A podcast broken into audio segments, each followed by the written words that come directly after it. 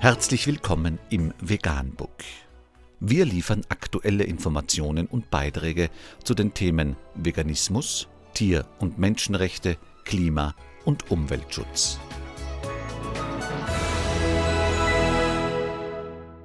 Dr. Med Ernst Walter Henrich am 14. Jänner 2020 zum Thema ohne Agrarwende ist der Klimawandel kaum abzuschwächen, weil die Klimabilanz der landwirtschaftlichen Tierhaltung so katastrophal ist.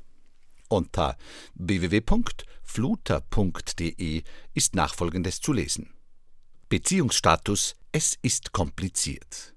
Wie wir mit Tieren umgehen, sagt etwas über uns als Menschen, und momentan sagt es nichts Gutes. Der Soziologe Marcel Sebastian ist überzeugt, dass sich die Gesellschaft gerade zum Wohl der Tiere wandelt. Ein Gespräch über Steaks, Hunde und Fliegen.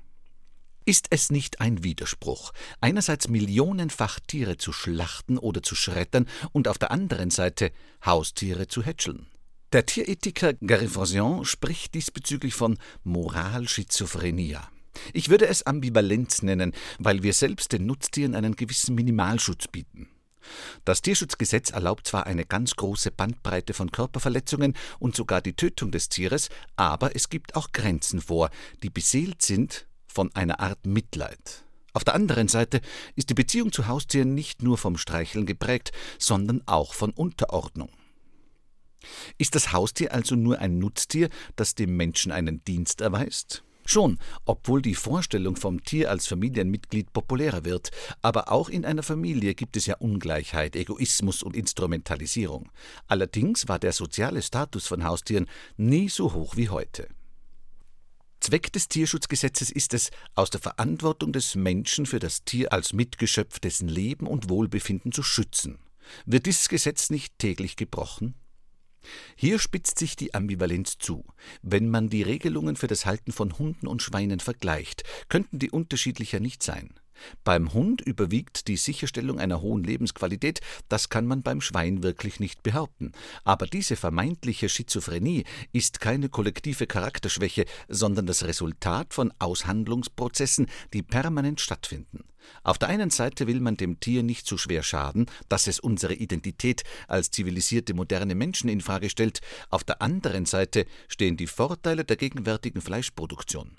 Kurz gesagt geht es darum, die Preise niedrig zu halten. Es gibt zunehmend mehr Menschen, die kein Fleisch essen, und dennoch produzierte Deutschland auch auf Kosten der Umwelt im ersten Halbjahr 2019 3,9 Millionen Tonnen Fleisch.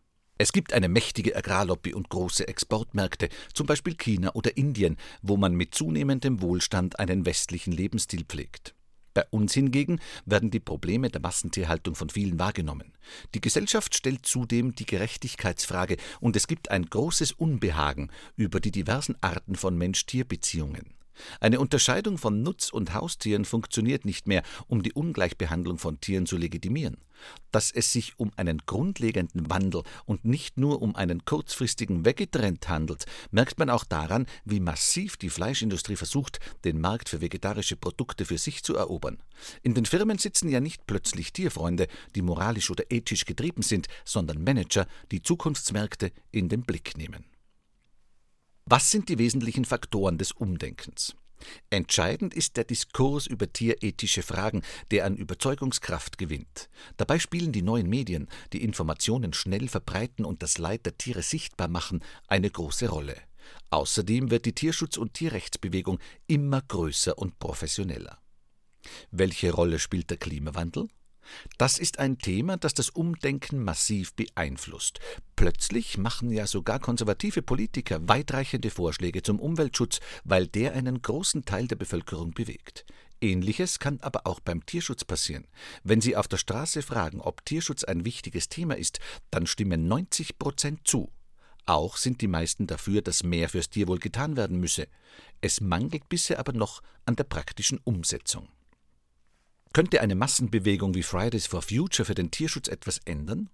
Das hängt davon ab, wie sich Fridays for Future oder auch die Bewegung für Klimagerechtigkeit im Ganzen entwickelt.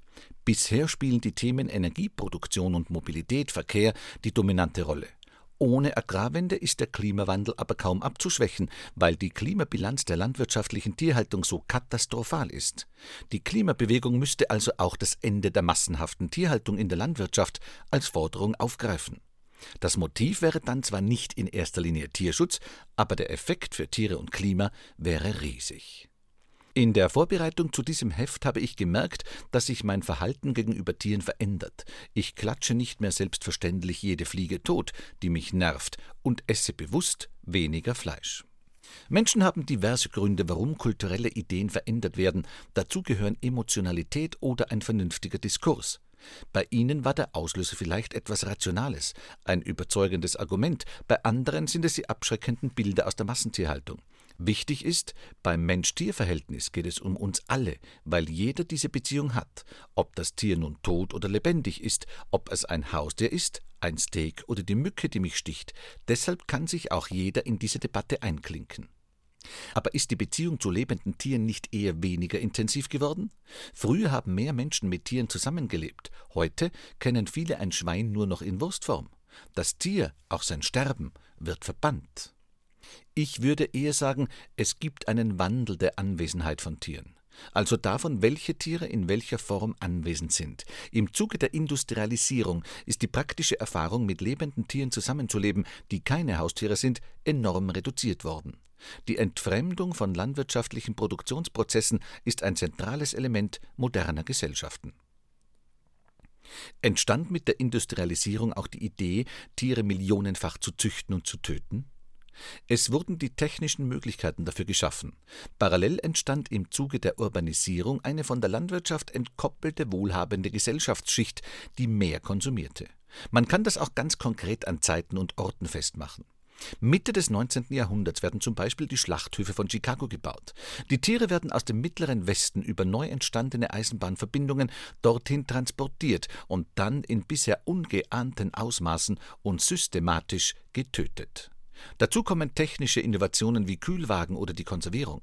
So wird das Fleisch in wenigen Jahrzehnten vom klassischen Sonntagsessen zum alltäglichen Konsumgut. War es nicht noch vor wenigen Jahrzehnten gang und gäbe, dass man nur sonntags oder zumindest nicht jeden Tag Fleisch aß? Es gab nach dem Zweiten Weltkrieg eine zweite Zäsur, als Klassenunterschiede durch den Wohlfahrtsstaat langsam reduziert wurden. Mit dem Wirtschaftswachstum setzte sich auch die Massentierhaltung durch.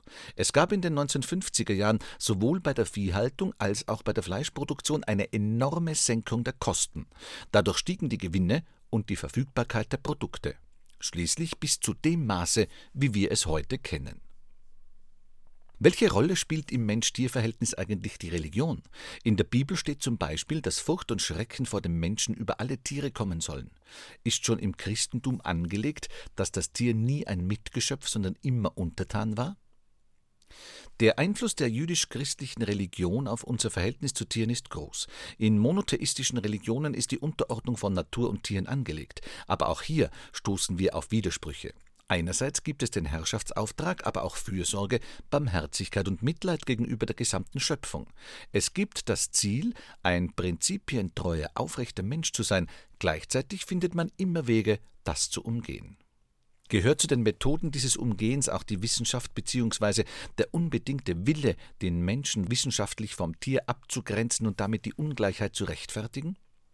Das war lange Zeit so, aber momentan spielt die Wissenschaft eher in die Hände derer, die die strikte Trennung zwischen Mensch und Tier auflösen wollen. Die Disziplinen, die sich mit Tieren beschäftigen, bringen dem Menschen derzeit immer neue narzisstische Kränkungen bei, weil sie herausfinden, dass auch manche Tiere hochgradig intelligent sind oder hochkomplexe soziale Beziehungen haben, was ja beides lange dem Menschen vorbehalten schien. Bleibt als Unterscheidungsmerkmal nur noch die Vernunft?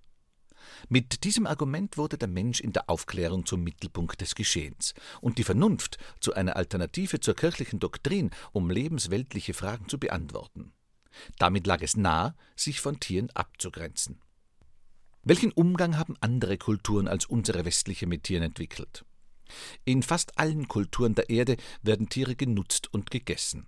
Allerdings gibt es starke Unterschiede bei der Frage, welche Tiere aus welchen Gründen genutzt werden dürfen. Während bei uns ein kulturelles Verzehrtabu für Hundefleisch gilt, ist im Islam das Essen von Schweinen verpönt.